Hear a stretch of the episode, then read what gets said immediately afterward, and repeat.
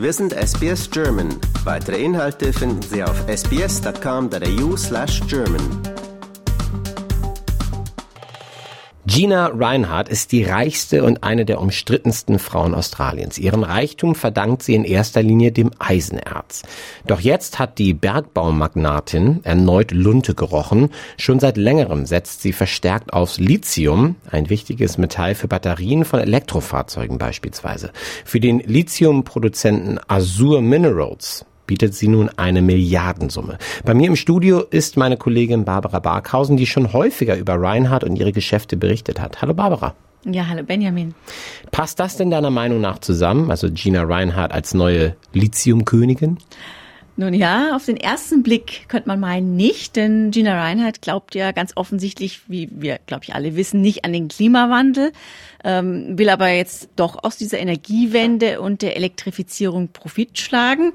Ähm, Gina Reinhardt ja, ist Australiens reichste Frau, ist äh, bekannt als Bergbaumagnatin, äh, die ja dank Eisenerzen Milliardenvermögen angesammelt ja. hat aber ja, geschickt im Geschäft und äh, hat erkannt, jetzt setzt man am besten aufs äh, Lithium. Ne? Ja.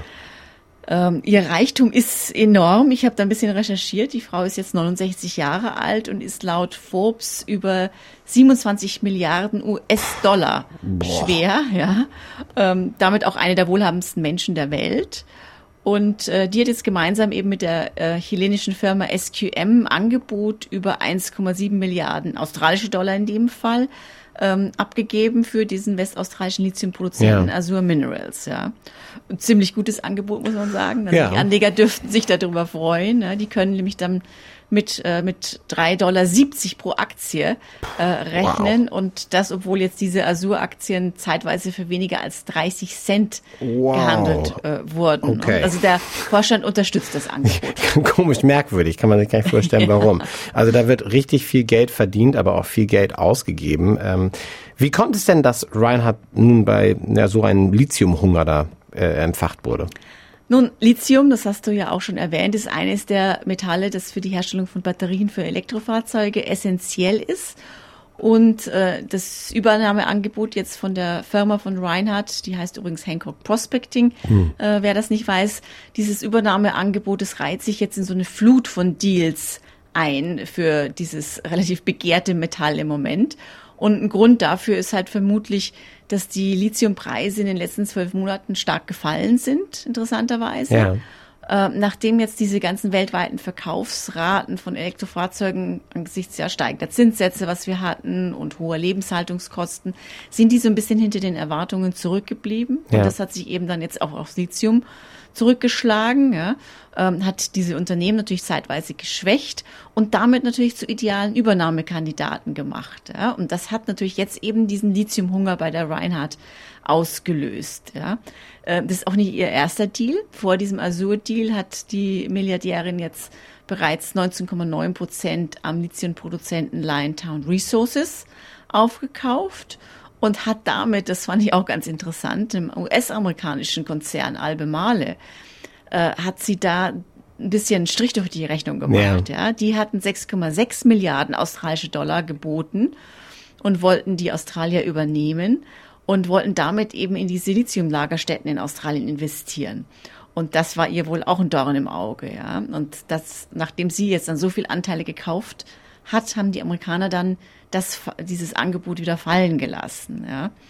Ähm, und zusätzlich ist sie übrigens auch, hatte sie schon mal investiert in Vulcan Energy Resources.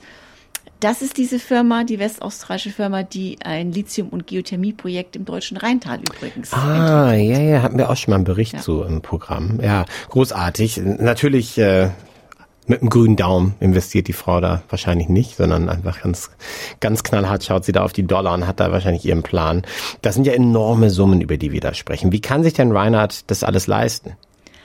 Nun, man kann ja über Gina Reinhardt denken, was man möchte, aber die Frau ist natürlich eine der besten Geschäftsfrauen ja. hier im Land. Ja. Ja. Das kann man ja, glaube ich, nicht wegtun. Und die hat da einfach ein Händchen und einen Riecher dafür.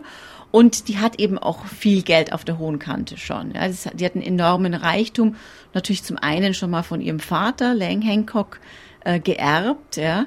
Ähm, der hatte natürlich schon sehr, sehr aufs Eisenerz ursprünglich gesetzt hm. und hatte da schon ein gewisses Imperium aufgebaut. Aber, und das muss man auch deutlich sagen, die Gina Reinhardt hat dieses Imperium diversifiziert und hat diesen Reichtum wirklich nochmal deutlich gemehrt. Also es ist nicht so, dass sie wirklich nur alles geerbt hat und übernommen hat, sondern sie hat wirklich auch eine Menge eigenes geschaffen, ja. ob man das gut findet oder nicht, wie gesagt. War aber proaktiv und hat nicht nur sich ausgeruht auf dem Reichtum. Auf ja. alle Fälle, ja, genau. Also neben dem Eisenerz hat sie in Kohle investiert, in Kupfer, in Kali, in Gold, in Immobilien, in Milchprodukte, in Vieh. Okay. Ja. Also wow. ihr Konzern ist der zweitgrößte Rinderproduzent Australiens, ist einer der größten Landbesitzer und äh, zeitweise hat sie auch versucht, in der Medienindustrie mitzumischen. Ähm, und unter ihrer Führung hat sich diese ganze Gruppe wirklich zum erfolgreichsten Privatunternehmen in der Geschichte Australiens entwickelt. Ja, kein Wunder, dass dann jemand wie Modi eine Privataudienz hat bei Reinhard. Das muss man sich auch erstmal nochmal auf der Zunge zergehen lassen, wenn dann der indische äh, Premier hierher kommt und dann einfach sagt, ich möchte da gerne mal zum Kaffee vorbeischauen. Jetzt hat die Australierin mit dem Lithium ja eine neue Passion gefunden und ihre Investments lassen schon jetzt vermuten, dass sie von der Eisenerz zur Lithiumkönigin umsatteln will. Hat Australien eigentlich ausreichend Lithium, dass das alles so realistisch ist, wie sie sich das vielleicht vorstellt? Ich denke, das ist alles realistisch. Wie gesagt, die Frau hat da sicherlich gut drüber nachgedacht und hat ausreichend Wissen im ganzen Bereich. Und äh, sie hat, denke ich, beim Lithium ähnlich gute Voraussetzungen, wie das einst ihr Vater mit dem Eisenerz hatte. Äh, das Eisenerz war, hat ja diesen Rohstoffboom auch in Australien äh, hervorgerufen. Logo, ja, aus ja. Eisenerz wird Stahl gewonnen, das ist notwendig für den Bau von Hochhäusern, für Infrastruktur. Und das hat natürlich, als in Asien dieser Modernisierungshunger war, dann auch den Reichtum in, in Australien gemehrt und natürlich auch den Reichtum des Hauses Hancock äh, gemehr, gemehrt. Und äh, ja, jetzt äh, interessanterweise setzt sie nun aufs Lithium. Und das macht wiederum auch Sinn. Ich meine, Australien ist schon heute der weltweit größte Lithiumlieferant. In Westaustralien wird die Hälfte des weltweiten Lithiums aus dem Boden geholt im Moment, ja. Und interessanterweise ist es ja auch nicht nur das Lithium, was hier in Australien ist. Es sind ja auch noch andere essentiell wichtige Rohstoffe für die Energiewende und für diese Elektrifizierung, die hier bei uns in Australien vorhanden sind. Da sind der Nickel, Kobalt, Mangan und auch seltene Erden. Ja. Und wie könnte es natürlich anders sein? Gerade in die seltenen Erden investiert äh, Gina Reinhardt neben ihrem Lithiumhunger natürlich auch schon. Also die Frau, Wen wundert's, ja. Ja, es ist nicht zum, äh, zum Wundern. Sie hat einfach ein Händchen fürs Geschäft und wird sicherlich in den kommenden Jahren nicht ärmer werden, würde ich vermuten. Ja. Hoffentlich gibt sie ein bisschen was ab, aber darauf warten wir mal. Ja, nicht an uns, Benjamin. Danke dir, Barbara. Danke dir. Lust auf weitere Interviews und Geschichten? Uns gibt's auf allen großen Podcast-Plattformen wie Apple, Google und Spotify.